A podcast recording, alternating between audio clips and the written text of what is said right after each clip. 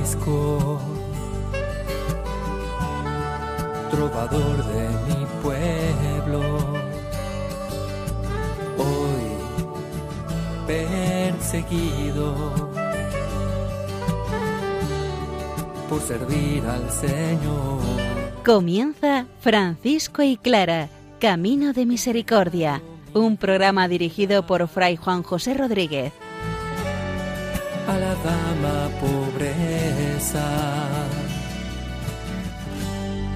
Para poder estar más cerca de Dios. Yo, Clara.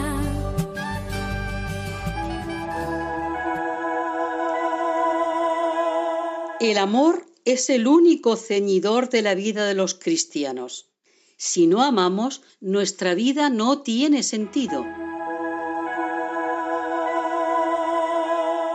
Un saludo fraterno de paz y bien, hermanos. San Francisco sigue reconociendo en aquel corderillo la presencia de nuestro Señor Jesucristo, el buen pastor, el Cordero de Dios que quita el pecado del mundo. Se sigue encontrando con el hermano Pablo, porque el don de la fraternidad siempre es un valor. Clara, por otra parte, nos muestra un retrato, no físico, sino un retrato interior.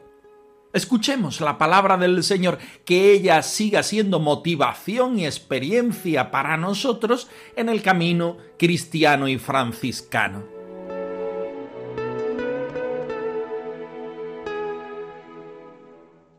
Del Evangelio según San Juan. Nadie tiene mayor amor que el que da la vida por sus amigos. Vosotros seréis mis amigos si hacéis lo que os mando.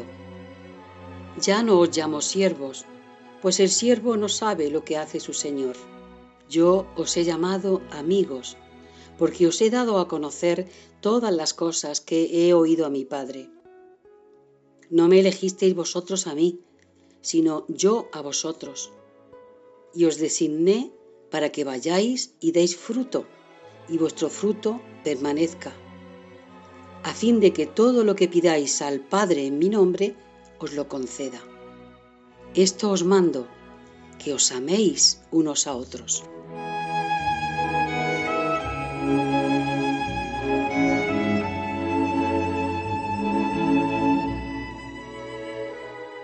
Nos encontramos en la noche del jueves santo. Jesús está celebrando la última cena con sus discípulos que se convierte en la primera Eucaristía y en la ordenación sacerdotal episcopal de sus seguidores. El Señor abre el corazón en ese momento de intimidad afectiva y espiritual en medio de los suyos. El Señor nos invita a vivir el amor fraterno expresando todas las cualidades y entregándonos por completo. Que os améis los unos a otros como yo os he amado. Este amor no parte de nosotros, sino que es a ejemplo del Maestro, el que entrega la vida, el Cordero de Dios que quita el pecado del mundo. Jesucristo es el buen pastor y nosotros seremos sus ovejas si nos dejamos pastorear por Él, si amamos y nos entregamos como Él mismo se entrega. Nadie, dice el Maestro, dice el pastor, dice el Cordero, tiene amor más grande que el que da la vida por sus amigos. Porque el Señor utiliza en este momento el término de amigos. Podía ser discípulos, seguidores, porque el amigo es la única relación entre personas que siempre será libre. No hay ninguna clase de contrato. Es el amor el único ceñidor que define esa relación. El Señor nos llama amigos porque se entrega desde la libertad absoluta y espera que desde nuestra libertad absoluta también respondamos con nuestra vida, con nuestro corazón, con todo lo que somos y vivimos. Ya no os llamo siervos, porque el siervo no sabe lo que hace su señor. A vosotros os llamo amigos, porque todo lo que he oído a mi Padre os lo he dado a conocer. El amigo verdadero muestra quién es, muestra su mensaje, muestra su intimidad. Y el Señor nos eleva a la categoría de amigos desde esta libertad, desde esta expresión y desde esta donación total, para que nosotros también, reconociendo esta amistad con mayúscula, seamos capaces de responder con toda nuestra vida. El buen pastor nos invita a que nosotros seamos también buenos pastores. El corderillo inmolado nos invita a entregar la vida por completo. ¿No sois vosotros los que habéis empezado este movimiento, esta llamada, esta manera de existir? He sido yo quien os he elegido y os he destinado para que vayáis y deis fruto. Este fruto abundante que permanece es el fruto de convertirnos también nosotros como el mismo Señor y de amar y entregarnos con su propia forma. De modo que lo que pidáis al Padre en mi nombre os lo dé. Esto os mando, remata el texto, que os améis unos a otros. Nadie tiene amor más grande que quien se entrega por sus amigos. Si cumplen lo que les mando, serán felices con mi amistad, porque habiendo atendido a mis palabras, conmigo Padre a Dios pueden llamar no son sirvientes míos sino amigos, porque les he confiado mi verdad. El trocito que leemos hoy de la primera vida de Celano completa al del programa anterior. Francisco se encuentra un corderillo y pide al hermano Pablo recoger fondos para comprarlo porque le sugiere que es presencia del Señor. Hoy vemos cómo se lo regalan a unas monjas y cómo hacen esta exégesis de lo que el animalillo les dice. Escuchemos atentamente.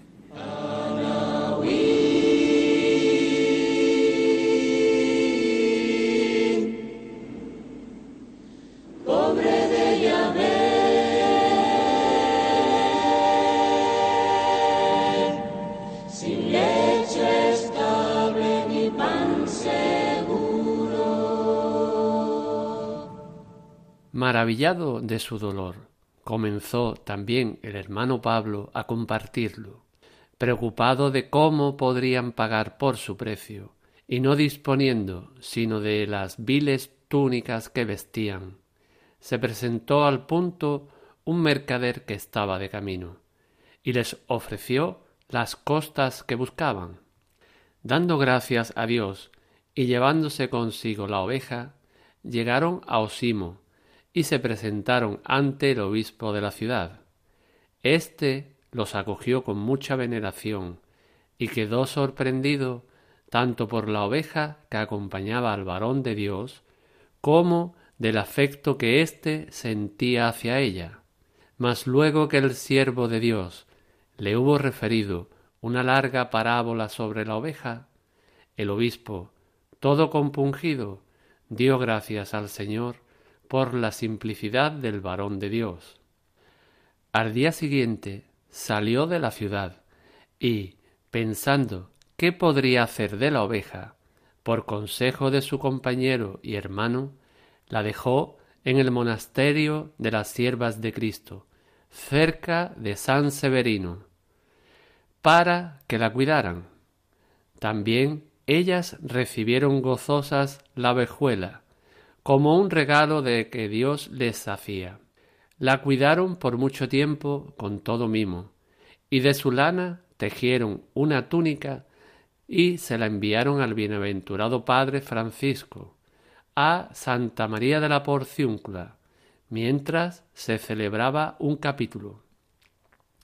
El santo de Dios la recibió con gran reverencia y gozo de su alma, y abrazándola la besaba e invitaba a todos los presentes a compartir con él tanto gozo.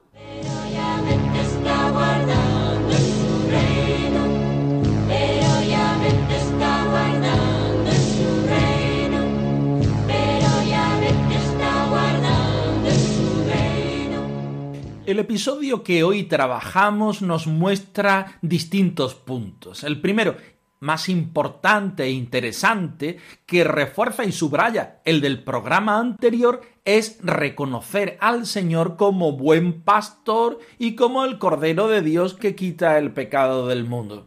Si nosotros somos ovejas es porque el Señor es el buen pastor. Si nosotros nos alimentamos es porque el Cordero de Dios que quita los pecados del mundo, además de perdonarnos nuestros pecados, también satisface las necesidades que tenemos nosotros de alimentarnos físicamente y sobre todo espiritualmente.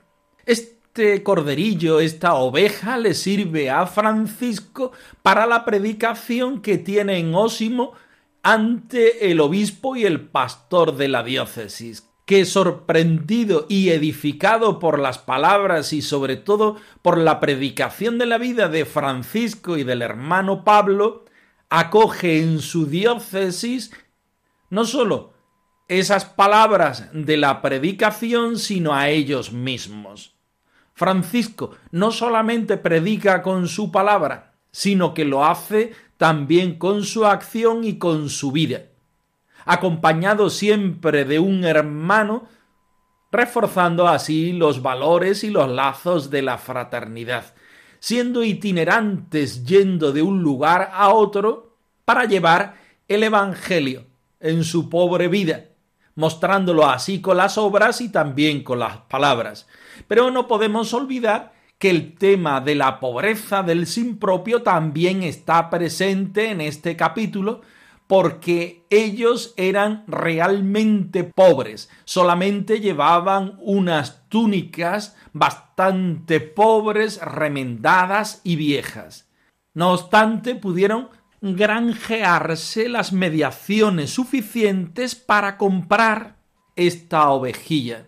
Porque San Francisco, que es amante del sin propio, de la pobreza a ultranza, cuando encuentra símbolos y realidades que merecen la pena, reconsidera el tema de la pobreza buscando siempre la presencia del Señor. Esta es la concepción del sin propio que tiene San Francisco. Lo importante es Dios. La pobreza nos lleva a Dios en tanto en cuanto sea vehículo de la experiencia del mismo.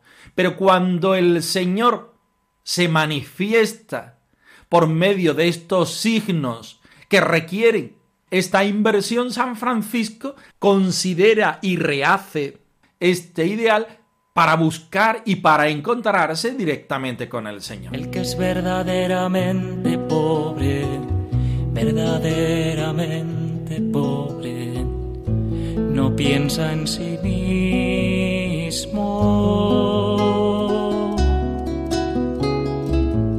No piensa en sí mismo.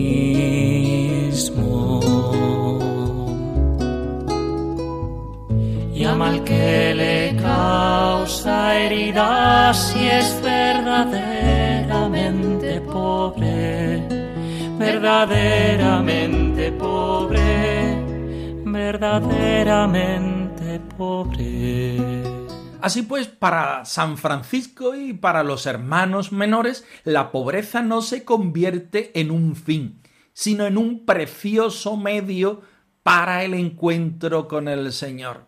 La vida nos pondrá en algunas circunstancias en las cuales el Señor evidentemente está por encima de la pobreza. San Francisco encontró en aquella ovejuela la representación del Señor y una mediación preciosa para su predicación, para la vivencia del Evangelio.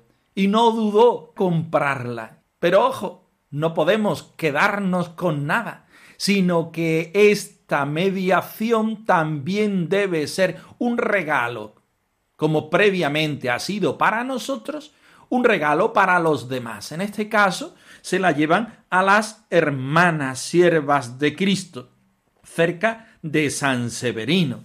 Este regalo, símbolo de la presencia del Señor, se convierte también en una mediación de fraternidad, de regalo de sí mismo para el Señor por medio de los hermanos. Aquellas hermanas cuidaron aquella ovejuela sabiendo que era signo importante de la presencia del Señor. Cada vez que miraban aquella ovejuela se encontraban con el símbolo que Francisco había utilizado. Y evidentemente aquel símbolo, aquella mediación no podía quedarse ahí, sino que con amor acogiendo aquella ovejilla, recogieron su lana e hicieron una túnica para el santo. La pobreza, el sin propio, el vacío de sí mismo para encontrarse con el Señor, termina siendo cauce de abundancia y de riqueza en otro sentido.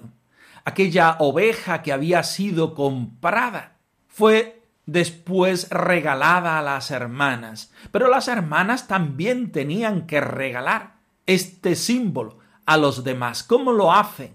Recogiendo la lana del animalillo y haciendo una túnica al santo. San Francisco dice Celano que besaba esta túnica, porque se encontraba con la presencia de aquel símbolo, de la ovejilla que representaba la presencia del Señor. San Francisco no se queda en la materialidad, sino que a partir de eso que es material es capaz de dar el salto para el encuentro con el Señor, la fraternidad el sin propio y muchas más características. También nosotros estamos llamados a encontrarnos con el Señor directamente o por medio de sus mediaciones, hacer de nuestra vida un precioso encuentro con el Señor utilizando todas las capacidades que el mismo Dios nos da. No hay mayor tesoro que la pobreza No hay mayor tesoro que la pobreza. Tesoro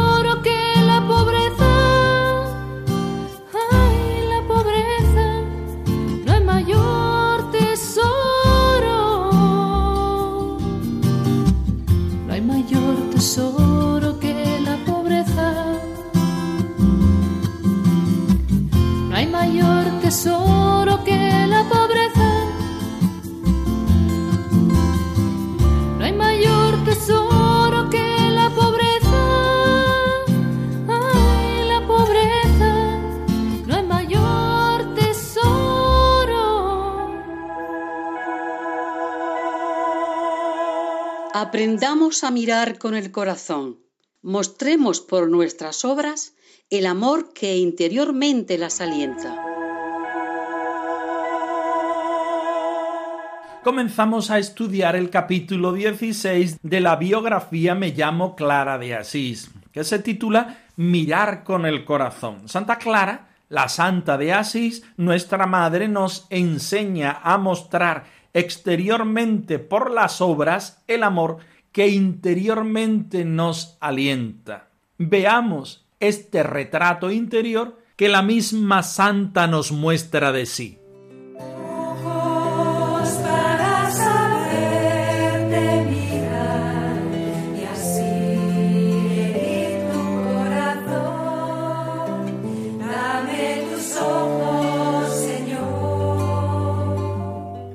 En el tiempo en que vivió nuestra hermana Clara, la fotografía no se había inventado todavía, pero sí que existían artistas, como hay en todas partes, gente capaz de descubrir la belleza y expresarla.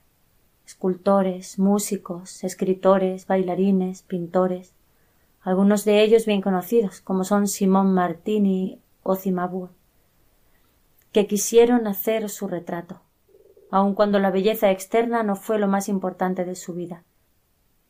Las personas que aman saben descubrir una belleza especial. Quizás te has dado cuenta de que hay un encanto misterioso que no se identifica con la elegancia de una persona ni con su pulcritud exterior, sino que proviene más bien de una cualidad de carácter espiritual que pertenece a la esfera de las actitudes más profundas y significa tener bondad, comprensión, amabilidad, sencillez, cordialidad. El encanto auténtico lo posee la persona que sabe consolar, que es capaz de acompañar, de escuchar un corazón apesadumbrado, de levantar a quien está hundido. Y la persona que tiene este verdadero encanto tanto da que sea alta o baja, gruesa o delgada, y da lo mismo cual sea su posición social. La raíz de la auténtica belleza está en la exquisitez del espíritu y en el cultivo de las virtudes.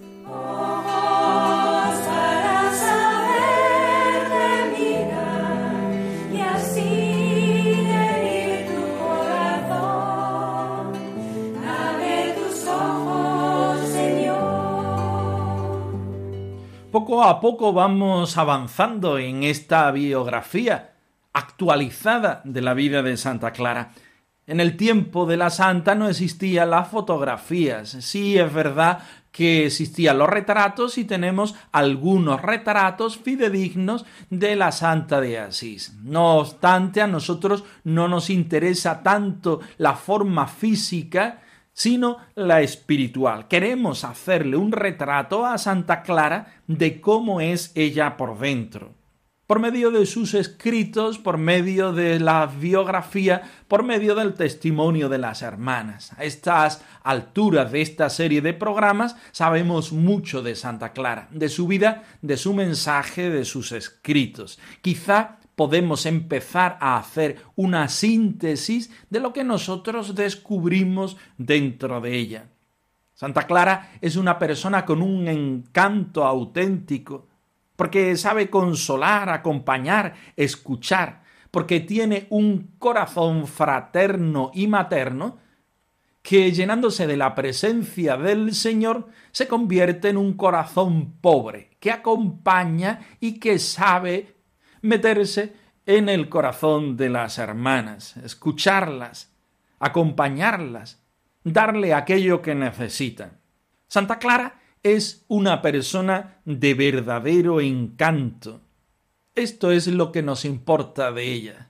Esto es lo que nosotros también podemos imitar. Muchas veces en nuestra sociedad queremos ser fotocopias de otras personas que nos encandilan o que nos sorprenden. Nosotros no queremos ser una fotocopia de Santa Clara. Queremos ver sus virtudes, reconocerlas en el Señor y en cuanto a nuestra personalidad comprende vivir esos mismos valores desde nosotros. San Francisco y Santa Clara nos dicen muchas veces que ellos hicieron su parte. Ahora nos toca a nosotros hacer la nuestra. Evidentemente ellos nos muestran un camino desde el Evangelio que nosotros podemos imitar siempre que encarnemos en primera persona aquellos valores. No podemos ser fotocopias de los santos. Tenemos que ser nosotros mismos ayudados por los santos para ser nosotros evangelios vivos y vivientes. Utilizando la frase de Francisco muchas veces repetidas en este espacio decimos, comencemos hermanos, porque hasta ahora poco o nada hemos hecho. Pobre entre los pobres, gana el Eres y joven, símbolo de paz y enamorada de la vida, de la vida. Francisco y Clara, arroba radiomaria.es. Os dejamos la dirección de nuestro correo electrónico por si queréis poneros en contacto con nosotros en algún momento. Nosotros nos despedimos, no sin antes ofreceros la bendición del Señor resucitado al más puro estilo franciscano. Que el año nuevo nos depare también una fuerza, una iniciativa nueva para ser nosotros voceros del Señor con nuestra vida y con nuestra palabra. Por servir al Señor. Han escuchado en Radio María Francisco y Clara, Camino de Misericordia, un programa dirigido por Fray Juan José Rodríguez. A la dama pobreza. Para poder estar más cerca de Dios.